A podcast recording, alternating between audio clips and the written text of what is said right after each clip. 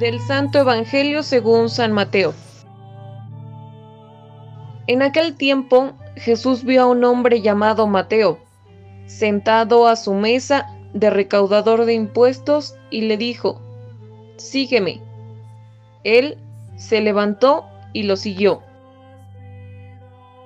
Después, cuando estaba a la mesa en casa de Mateo, muchos publicanos y pecadores se sentaron también a comer con Jesús y sus discípulos. Viendo esto, los fariseos preguntaron a los discípulos, ¿por qué su maestro come con publicanos y pecadores?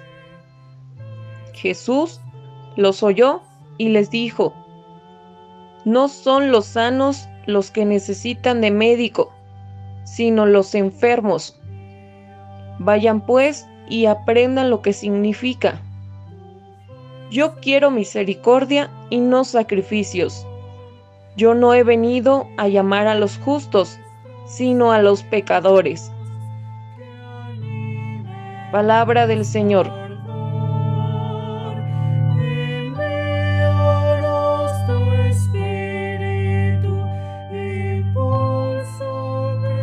Muy buenos días a todos.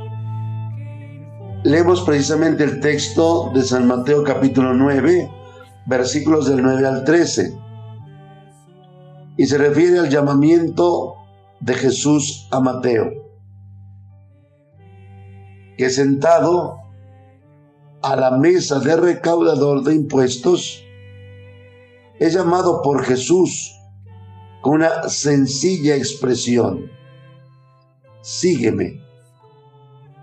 La respuesta del evangelista en este momento, un pecador, no puede ser más rápida, acogiendo a Jesús en su casa, invitándolo a una comida y alrededor de otros pecadores y publicanos. De alguna manera reconocemos cómo Jesús no estigmatiza ni pone rótulos a las personas. Igual está con el puro como con el impuro, con el sano como con el pecador, con el justo como con el injusto. Son los hombres los que colocarán rótulos, condenas y censuras a la conducta de Jesús. De hecho, encontramos como los fariseos, que se sentían de mejor condición religiosa, humana y espiritual que los demás de su tiempo, censuran y dicen a los discípulos de Jesús, ¿cómo es que su maestro se sienta a la mesa? Y sentarse a la mesa era compartir la vida. ¿Cómo comparte la vida con los publicanos y pecadores? Que no nos escandalicemos porque vemos a un buen ser humano que busca acercar el pecador a Dios. Que no nos las demos de puritanos de ser personas de mejores familias y condenemos a otro ser humano porque simplemente tiene amistad o comparte la vida con un pecador reconocido. ¿Quién nos ha nombrado jueces de los demás? Cuando juzgamos caemos exactamente en la misma conducta de los fariseos de hace 20 siglos.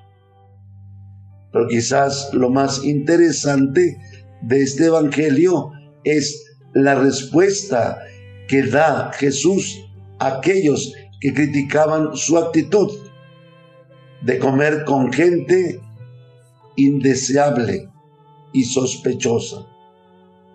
Jesús no puede ser más luminoso en esta doble respuesta cuando afirma, no tiene necesidad de médico los sanos, sino los enfermos.